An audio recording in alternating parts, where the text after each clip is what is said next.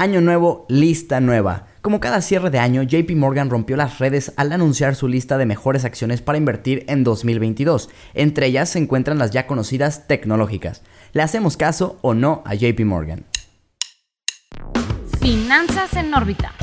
Hola, hola queridos inversionistas, ¿cómo están? Bienvenidos a un episodio más de Finanzas en órbita. Rafa, ¿cómo estás? Qué gusto saludarte. ¿Qué onda Dani? Muy bien, muchas gracias. Igualmente un gusto saludarte. Y la verdad es que muy emocionado de hablar de este tema porque, a ver, la verdad es que a mí me gustan las listas en, en general, ¿eh? O sea, como que yo, por mi estructura cerebral, yo creo que literalmente se me hace como más fácil digerir la información cuando viene como en lista, en bullets, que cuando es como más condensada, no sé cuál, cuál sería la otra palabra. Entonces, a mí el tema de las listas de acciones sí me gustan. Y digo, poniendo un poco en contexto, a ver, cada año JP Morgan saca una lista por categorías. En este caso vamos a hablar específicamente de la categoría de empresas de Internet y tecnológicas, obviamente. Pero pues sacan ahora sí que de muchos otros sectores e industrias y seleccionan a sus mejores opciones para el siguiente año que se viene. Entonces la verdad es que a mí se me hace padrísimo poder hablar de estas. Obviamente habrá algunas que no nos gusten, que sí nos gusten y es el punto que lo platiquemos aquí. Y yo sí nada más algo que me gustaría comentar es que realmente, bueno, aclarar y acordarnos que el hecho de que un analista, el hecho de que una institución tan reconocida y prestigiosa como JP Morgan diga algo sobre una acción, no quiere decir que se tenga que cumplir, que tenga que ser cierto. O sea, este tipo de listas para mí es como una forma de, sacar ideas de inversión, de ver, puntos de vista, conocer qué piensan otras personas que obviamente son expertos, que saben del tema, pero no quiere decir que tengamos que tomarlo así como de cajón y, oye, ya dijeron que tal empresa va a subir, deja, voy y compro. No, o sea, no tiene que ser como esa la lógica, vaya, de este tipo de, de listas. Claro, desde luego. Y tenemos que entender que nadie, absolutamente nadie sabemos lo que va a pasar con la bolsa. Es decir, sabemos que esto es un comportamiento de masas y es una opinión más de personas con gran experiencia y qué interesante saber qué opinan, ¿no? Así de simple, así de sencillo. Y definitivamente enfocarnos en estas que están, pues en esta lista exclusivamente del Internet. A mí también me gusta mucho y me llama la atención, sobre todo porque, pues con todo este tema de la reapertura económica, habrá que ver cómo se van a comportar. Número dos, pues ha habido un gran boom, no solo con el crecimiento del e-commerce, sino también con el crecimiento de la publicidad en línea, en generalmente de los ads y todo esto involucra a estas acciones de las que vamos a mencionar. Entonces, ¿cómo ves si vamos platicando un poquito de qué tipo de acciones o más bien qué empresas han dicho, JP Morgan las menciona en su lista, exclusivamente el sector de Internet, por así llamarlo, y qué ¿Qué opiniones tenemos tanto tú como yo respecto a cada una de las empresas? Y ya que también pues nuestros inversionistas nos digan también qué opinan, ¿no? Y, y así lo vamos desglosando este episodio. ¿Qué tal? Sí, no, hombre, me parece súper bien, Dani. Y de hecho, bueno, a ver, yo, yo igual, pues ya por poner las cosas sobre la mesa, voy a empezar con una que para mí, la verdad es que no, no veo por qué está ahí. O sea, yo si me preguntaras de una empresa que creo que le va a ir bien, no pensaría en esta empresa, ¿no? Y es Peloton que, a ver, Peloton brevemente, a lo mejor para alguien que no la conoce, es una empresa que hace equipo para hacer ejercicio en casa, o sea, piensa en bicicletas estáticas, elípticas, cosas por el estilo, que obviamente son muy caras en este caso, entonces son como de, sí traen esa parte de que, bueno, o sea, están fregoncísimas si lo quieres ver desde, pues, desde ese punto de vista, pero también carísimas. Y entonces ahí es donde yo entro y digo, a ver, han caído este año un 74.17%, pero eso no es un tema de decir, ya porque cayó eso, va a dejar de caer, porque al final del día una empresa, desde el punto que tú entras, puede volver a caer otro 100%, por más que ya haya caído un montononal, ¿no? Entonces, a mí esta parte, la verdad, no le veo yo por dónde pueda crecer, sus márgenes brutos son muy pequeños, es algo de lujo, es algo de nicho, yo personalmente como que no me siento muy atraído. Además, muchos podrían decir, oye, ¿sabes qué, Rafa? El tema de la suscripción sí están vendiéndote, digamos, por así decirlo, si lo viéramos como a empresas más, digamos, como tecnológicas en el sentido de, puro software. O sea, te están vendiendo el hardware o el equipo, pero también te van a vender la suscripción y eso pues puede generar un margen muy alto a nivel de escalas. Sí, pero a ver, es una suscripción para hacer ejercicio. Ya no sé tú, Dani, pero yo al menos que no me considero una persona que no sea nada fit, he dejado de pagar muchas veces gimnasios y suscripciones porque simplemente dejas de hacerlo y pues no vas a estar pagando una suscripción que no haces y hacer ejercicio para muchas personas es algo complicado.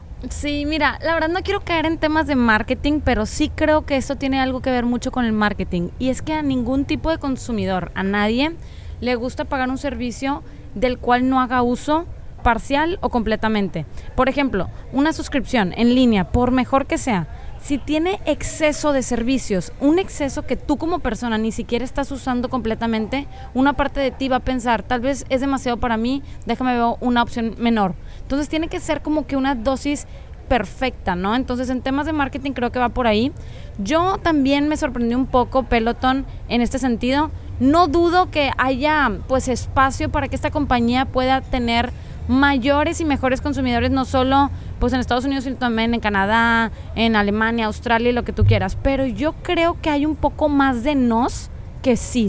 Obvio, obviamente no es como que lo que tú y yo digamos es la ley, pero una de las cosas que a mí no me encanta es que realmente con toda la reapertura de la economía que ya mencionaba, es que realmente está viendo pues una baja de usuarios, ¿no? En suscripción. Entonces, ¿por qué? Porque tal vez tú como persona dices, oye, ya puedo salir, tal vez prefiero irme a correr, tal vez prefiero irme a escalar, tal vez prefiero irme ahora sí a un gimnasio que estar en mi casa porque yo, Dani, yo, pues realmente a mí me encantaba ir al gimnasio y saludar a todos mis amigos, a mis amigas y pues realmente era eso, ¿no? Entonces yo creo que a mí también me impresiona Peloton, que no, o sea, no veo por qué está ahí, pero bueno, algo habrán visto los de JP Morgan. Sí, a ver, como tú dices, al final del día son opiniones que, digo, el punto es entender los, eh, al analista, ¿no? Ver por qué piensa esto y complementarlo con lo que tú estás pensando y crear tu propia, ahora sí que forma de ver la acción. Y fíjate que una que tiene de alguna forma mucha similitud no en lo que hacen, pero sí en, que se beneficiaron demasiado por el tema del encierro, de la pandemia, y también se manejan por tema de suscriptores, es Netflix, que también es una de las empresas que está pues nominada o, o seleccionada en esta lista. Y fíjate que Netflix a mí me ha ido como conquistando, he ido de menos a más. Es una empresa que yo decía, no, no, no, yo le veía el, el gran pero de decir, oye, ¿sabes qué? Es que depende de las películas de otras empresas y que cuando empiecen a ver que esto es buen negocio, le van a empezar a quitar las licencias y las van a sacar ellos. Y eso efectivamente sucedió, o sea, no estuve yo tan mal en mi análisis. Lo que no contemplé es la, fue la capacidad de Netflix de volverse su propia casa productora y de volverse sumamente exitoso, al grado de que todas las nominaciones ya realmente están lideradas por películas y series de Netflix. Entonces esa parte le ha dado una ventaja competitiva. Obviamente lo que JP Morgan nos dice es, a ver, Netflix está o sea, bien parado para seguirse aprovechando de esta tendencia que seguimos viendo. O sea, ellos lo que dicen es el tema de que las personas cambien de un servicio de televisión de paga a un servicio de, de, streaming, y obviamente también pagas, pero ya más en el tema de streaming, se sigue notando en los mercados principales alrededor del mundo y eso es lo que puede beneficiar bastante a Netflix para el 2022. Coincido y te digo, me gusta porque Netflix ha sido capaz de crear sus propias series y películas con un gran éxito, con una inversión incluso mucho más bajo que la de la industria, porque han aprovechado esta economía de escala, de decir, oye, ¿sabes qué? Sí, por, por ejemplo, el, la, la serie del calamar. Oye, pues fue creada y pensada en Corea y con un presupuesto como para la población de Corea, pero gracias a su plataforma, sin ningún costo adicional la pudieron distribuir prácticamente en todo el mundo. Se volvió viral y entonces se vuelve un business tremendo que no te costó mucho. Entonces, ese tipo de cosas me gustan, la verdad, bastante de Netflix. Fíjate que a mí también me llama la atención y obviamente yo creo que es como una siembra. ¿A qué voy? A que, por ejemplo, ahorita quieras o no, las películas con licencia, pues son las que mayor engagement pueden tener. Es decir, ahorita el gran reto que está presentando Netflix es estar creando contenido fresco y rápido. Y de hecho es la plataforma número uno de streaming que más contenido genera. Entonces, ¿por qué? Para estarlos manteniendo pues al consumidor, oye, algo nuevo, algo nuevo, algo nuevo y desde luego tener pues más views, estar con el cliente 100% pues atendido. Pero uno de los principales retos es que justo al saber que él tenía que estar cambiando o más bien generando su propio contenido, pues había que el decirle que no una licencia es, digamos, un gran reto de que tal vez una licencia te pueda tener un gran engagement por ser, por decirte un ejemplo, Grey's Anatomy. Ok, yo estoy viendo esa serie y tal vez te estoy teniendo a unas personas por miles de temporadas ahí cautivas, ¿no? Y la puedes volver a ver y ver y ver. ¿Cuántas series originales de Netflix tendrías tú que ver para tener el mismo engagement que Grey's Anatomy tiene? Entonces, ese gran reto es algo de lo que me preocuparía como Netflix, pero algo está haciendo bien y está sabiendo que el pago de la licencia versus la construcción de sus propios Netflix originales es el sacrificio que tiene que tomar. Lo importante aquí sería es la calidad de qué tantas series me puedo yo echar del calibre de Grey's Anatomy para yo poder estar pues empatando e-, ese cambio, ¿no? Y que al final va a ser un tema de largo plazo que se irá viendo porque, como por ejemplo, cuando Grey's Anatomy estaba saliendo, seguramente no supieron del exitazo que iba a ser y que se iba a volver una serie que podrían pasar los años y la gente seguiría viendo, ejemplo, Friends, ejemplo, How, How I Met Your Mother, que realmente son series que, por ejemplo, mi hermano pequeño está viendo, aunque pues ni salieron en su época.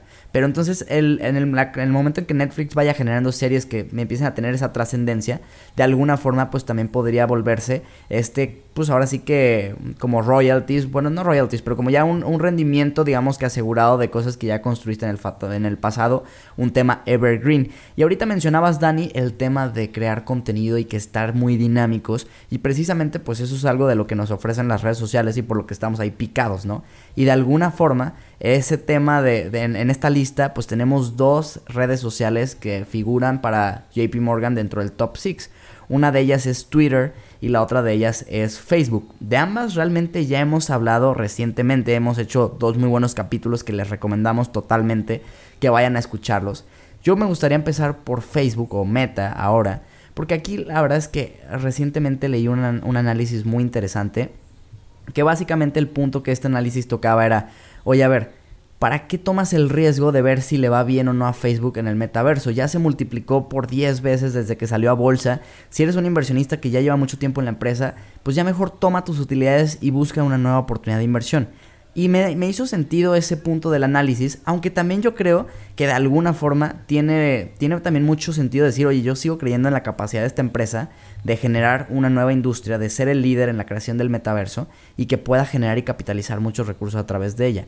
Y lo, lo que a mí más me gusta ahorita de Facebook y que también lo destaca el, el análisis de JP Morgan, pues es que su valuación realmente está bastante justa en estos momentos, no, no se está pagando como un premium por la acción, por una empresa de mucha calidad que es una maquinita para hacer dinero con el tema de la publicidad digital y pues le dan hasta incluso un rendimiento de un 27% para el 2022 en lo que ellos estiman. Entonces la verdad, esta es una de las que más me gusta a mí de la lista. Coincido contigo, Rafa, 100%. ¿Y por qué? Porque fíjate que esta caída que tuvo por la noticia recientemente de todo el tema de la privacidad hizo que muchas, que muchas personas vendieran y desde luego que quieras o no, pues Facebook sigue siendo una maquinita que hace dinero y quieras o no, con todo el tema de los ads, con todo el tema del el crecimiento por internet y todo lo que hay detrás con el metaverso y lo que va, va, va, a venir, pues definitivamente es que esto representó una gran oportunidad, al menos yo así la veo, y de hecho pues yo creo que es una de las posiciones que más futuro le veo en este tema y sobre todo estoy muy de acuerdo con JP Morgan porque la evaluación me hace más sentido respecto a las otras que están mencionando en esta lista. Sí, completamente. A ver, una evaluación de ahorita 13 veces EV EBITDA a futuro, o sea, un año, cuando esperas crecer tu EBITDA alrededor de un 20%, y esto considerando ya que se está haciendo una fuerte inversión por lo del metaverso, que ellos admitieron te va a quemar pues mucho, digamos que free cash flow, realmente creo que sigue siendo un crecimiento sólido para esta empresa que ya está pues grande, que ya es madura y que esta evaluación pues hace mucho sentido incrementar. De hecho es de las pocas de esta lista, bueno, la única de esta lista que yo he estado comprando recientemente, entonces en ese sentido pues la verdad me gusta bastante verla aquí, para mí es nada más una reafirmación de que pues estoy escogiendo una buena acción. Cosa contraria que pienso con Twitter. A ver, no es que con Twitter yo me sentiría como un poco más neutral. No es que crea que le vaya a ir mal, en el corto o largo plazo, simplemente tampoco la veo como que sienta que es de las seis mejores empresas de internet que hay. O sea, creo que pudo haber, ahí una, pudo haber habido ahí una opción mejor, aunque sin duda el tema de Twitter es que ahorita creo que su, su, cambio, y que digo, lo hablamos a súper detalle en el otro capítulo para que lo vayan a escuchar, pero el tema del cambio de CEO que está viendo ahorita, creo que deja como muchas incógnitas. O sea, puede que le vaya muy bien, pero también puede que tarde un tiempito en adaptarse, en poder implementar sus planes y mientras esos planes no se puedan implementar de forma correcta, pues probablemente el rendimiento no sea el mejor, el de la acción. Entonces, Creo que ahí yo hasta, por ejemplo, preferiría como estar un poco al margen, ver cómo empieza a ejecutar las cosas y oye, si los empieza a ejecutar bien, pues claramente creo que es una empresa que tiene mucho potencial de aquí al futuro. Coincido 100% con eso porque precisamente Twitter, o sea, es una buena es una buena compañía, obviamente no estoy diciendo que no, pero el gran el gran reto que ha presentado esta compañía es monetizar, ¿no? Entonces, principalmente con ahorita, con todo el nuevo, nuevas regulaciones que han habido en Internet, ok, ha incrementado el tema de publicidad, pero también las regulaciones. Entonces, Twitter también se ha visto ahí bastante afectado o digamos, ha tenido un gran reto para poder estar cumpliendo estas normas y desde luego monetizar por ahí, ¿no? Entonces, quieras o no, yo creo que no solo es un tema interno como un cambio de CEO, sino también hay cambios externos que de por sí todas las compañías están en los mismos, pues el mismo canal o los mismos retos de estarse adecuando a la norma y aparte como que temas internos que quieras o no, lo que habíamos mencionado en los capítulos anteriores de pues todo el tema dentro del, del ambiente de trabajo, una inestabilidad porque quieras o no te trae algo inestabilidad, un nuevo cambio de, de líder. Entonces yo creo que sí, tiene mucho potencial, pero yo Daniela tampoco le, pues lo veo así como de otro mundo, ¿verdad? Así como los que hay de qué hacemos.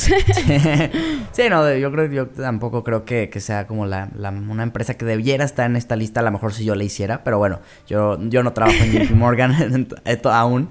Pero oye, otra de las empresas que, que, definitivamente sí, a mí se me hizo, o sea, sí me sí entiendo por qué está aquí, aunque yo le tengo como un poco de amor, odio a esta empresa, es Uber te voy a decir porque le tengo un poco de amor odio. Ay, yo pensé que ibas a decir otra. no, tú dijiste de que Amazon, no, esa es tu cereza del pastel, lo estás guardando para el final, mi Dani. Pero, ya, lo, ya lo spoileamos. Ya lo spoileamos el, el, el, cuál es la última, pero bueno, ni modo. lo siento, este, chicos. Esta de, esta de Uber, a mí lo que como cliente, la verdad sí me da un poco de amor-odio, porque al final del día no me vería yo ahorita en una vida donde saliendo de la peda pida un taxi. O sea, eso no es, es algo que nunca me tocó y como que no me imagino haciéndolo. Pero tampoco es como que Uber ya te ofrezca el super servicio y aparte ahorita con todo lo de las tarifas que está pasando que se están volviendo brutales, sobre todo allá en Ciudad de México, tú y yo no estamos allá, pero digo, aquí en Guadalajara también lo he notado que de repente, o sea, precios exorbitantes, que yo la otra vez también de noche pagué una cantidad brutal que dije, o sea, pues no, o sea, no me costea, ¿sabes? Ya me, me salió más caro el Uber que la peda, ¿no? Entonces, en ese sentido...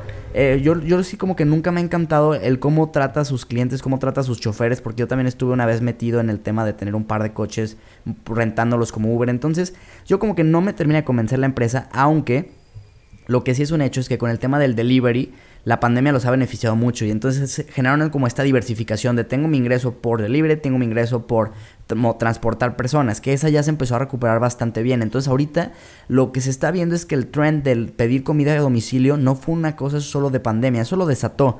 Pero aunque ahorita ya se hizo la reactivación económica, la gente sigue pidiendo cosas para su casa. Entonces ese, ese empuje que obtuvo Uber y que ahorita ya se le aclara el panorama, creo que puede ser muy bueno. Aunque también como accionistas, la verdad no nos ha tratado nada bien. Uber es una empresa que ha diluido muchísimo, emite constantemente acciones. Entonces esto aunque de alguna forma le pudiera ir muy bien a la empresa como tal, podría ser que como individualmente a las acciones no tan bien porque están diluyéndose. Entonces, yo sí sería una acción que la verdad le tendría como pues mucho respeto, me mantendría al margen, pero sí entiendo por qué puede estar en esta lista, sí entiendo el, potencial que puede tener, además en este año no ha ido tan bien, ha caído un 17.7%, entonces podría ser un buen rebote para Uber en el 2022. Sí, bueno, es que hay varias cosas con Uber que ya habíamos mencionado, creo también en otros episodios anteriores. Estamos hablando del tema de ambiente, ¿no? O sea, a nivel interno hay un tema de ah, cultural, o sea, ambiente cultural que yo como inversionista tal vez no conecto mucho. Habrá otros inversionistas que tal vez no se fijan en tanto detalle como yo lo hago, ya cada quien sabrá, ¿no? Pero a nivel así negocios, si quitamos el tema cultural, yo sí creo que tiene mucho potencial. ¿En qué sentido? En que ya no solo se trata de transporte de personas, sino transporte de alimentos, groceries, cualquier tipo de súper o inclusive temas de e-commerce. O sea, ya se puede estar metiendo inclusive en ese tema de delivery de, oye, Tal vez si tú quieres rapidito que te llegue un producto, pues te puede llegar y puede estar haciendo deals B2B con otro tipo de plataformas para Uber darte ese servicio. Entonces, definitivamente es que sí creo que realmente sí sé por qué está en esta lista. Otra, otro punto aparte es ya si tú a nivel personal conectas a largo plazo y lo que tú quieras. Pero sí me hace sentido el por qué está aquí parado. Uno, porque vino a cambiar todo el know-how y cómo hacíamos las cosas y, y, realmente sí vino para quedarse y yo creo que sí está aprovechando mucho, sobre todo con Uber Freight y Uber Reserve. Están sacando nuevas unidades de negocio que se están enfocando en dar como específicamente este tipo de servicios, aprovechando las olas de la pandemia que vinieron para quedarse y creo que a mí me llama mucho la atención y definitivamente sí me hace sentido. Sí, esa parte que tú dices que se saben adaptar, creo que ha sido bueno y que es algo que todos debemos de buscar al momento de invertir en una empresa, que tenga esta capacidad de adaptarse. Y, pues bueno, qué mejor para hablar de capacidad de, adaptarse que Amazon, ¿no? O sea, tu uh, empresa favorita. Así que, mira, ¿por, qué no mejor te cedo que tú abras con Amazon y empieces a hacer, seguirme? ¿Por qué? No me digas mil cosas por qué tendría que estar en esta lista. Dame unas tres nada más, Dani, porque yo sé que para ti la lista sería interminable. Mira, realmente tengo mil. Si quieres, un día podemos sacar las mil y un razones por las que amo Amazon y lo que tú quieras. Real. Pero bueno, miren, en vez de darle así como tal razones, no sé si piensas, Rafa, que te podría decir a dónde va Amazon. ¿A dónde va Amazon en el próximo lo que tú quieras. Tú eres la reina de Amazon, Dani. Bueno, mira, te voy a decir por qué me encanta. Una, me encanta porque está en todo. O sea, realmente tú quieres cualquier tipo de producto, ahí está Amazon involucrado, o sea, en cualquier tipo de unidad.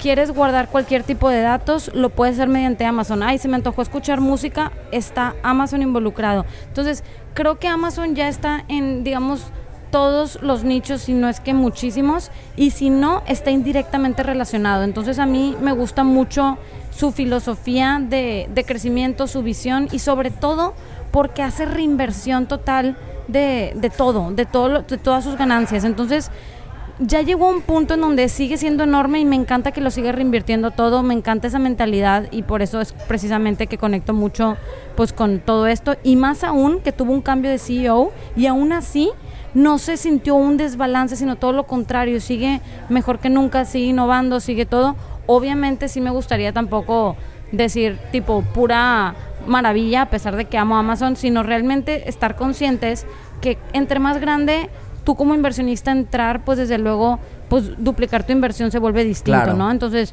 yo te acepto, yo entré hace rato, a mí me encanta, pero ahorita, pues como tú mencionabas, oye, yo ahorita estoy viendo que Facebook tuvo una gran oportunidad y por eso nos fuimos con Facebook, pero realmente, ¿qué? ¿Qué ajustes o, qué tipo de caídas ha tenido Amazon? Pues no creo que las suficientemente significativas como para entrar, pero sí como para quedarte, porque realmente viene, a menos que tú como inversionista tú digas, sabes que yo sí estoy dispuesto pues a, pagar ese precio, ¿no? Porque realmente si está, quieras o no, ahorita la acción es buena y cara, y mañana la puedes tener buena y carísima, ¿no? Pero el tema es que realmente, esa es mi opinión. ¿A dónde va Amazon? Perdón que tanto monólogo, aquí te tengo todo el anuncio, es que Amazon me pagó tantito para que hablara de ellos. no, no te creas. Este, ahorita quiero que me digas lo que tú piensas, pero realmente me gusta a, dónde va. Tiene obviamente planes en todo el tema de, su nube. ¿En qué sentido? En que están buscando obviamente expandirse porque pues ahorita quieren llegar a, mayores y mejores rincones. Número dos, están desarrollando todo el tema de inteligencia artificial para todo el tema del metaverso y todo lo que va con la nueva tecnología. Y ya sabes lo de su maquinita nueva y todo lo que habían sacado, ¿no?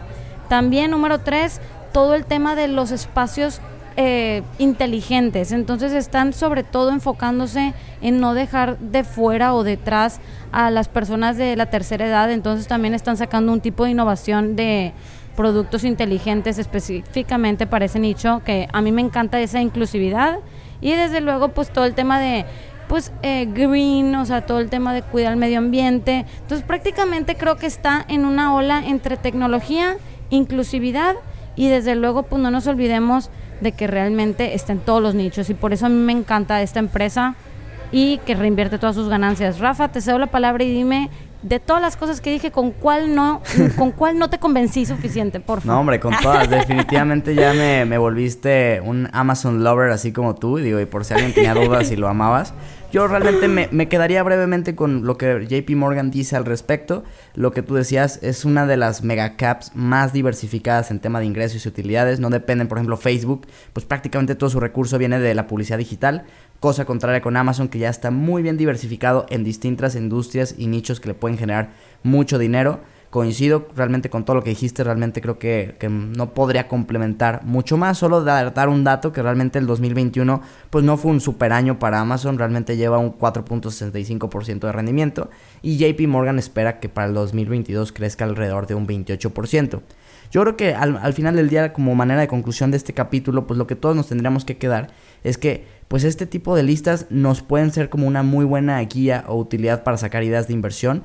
Hay que entender ya, hablando un poco más del sector tecnológico, que 2022 puede ser un año complejo, con retos, donde seguimos teniendo temas de inflación, donde seguiremos viendo, veremos incrementos en las tasas de, de referencia. Los analistas esperan que la Fed dé tres incrementos en tasas y esto suele golpear mucho a las empresas de crecimiento y tecnológicas porque el capital o más bien el acceso al crédito se vuelve más caro y además la, el costo de oportunidad para los inversionistas porque las tasas o los bonos pagan más rendimientos se vuelve mayor por lo que puede hacer que las valoraciones se ajusten. Por eso, aunque invirtamos en crecimiento, no tenemos que dejar nunca de lado ver un poco la, parte de la evaluación que al menos haga un poco de sentido en un entorno donde se puedan seguir dando las expectativas de crecimiento.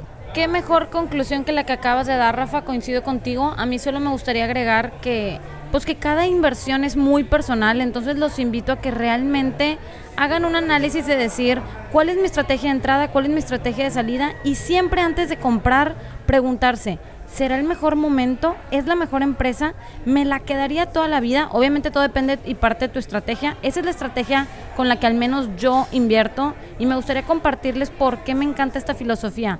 Porque si tú no invertirías mínimo un millón de pesos en esa empresa, entonces no sé qué estás haciendo invirtiendo en ella. Esa es mi perspectiva, esa es mi forma de invertir. Rafa, espero que, que tú y yo tengamos al menos algo de, pues compartamos algo de esta filosofía, pero no no inviertes en algo en lo que no creas. Eso es prácticamente mi cierre y de verdad espero que ustedes inversionistas nos digan de esta lista cuáles les gustó y de los otros sectores de JP Morgan, qué otras empresas les llaman la atención.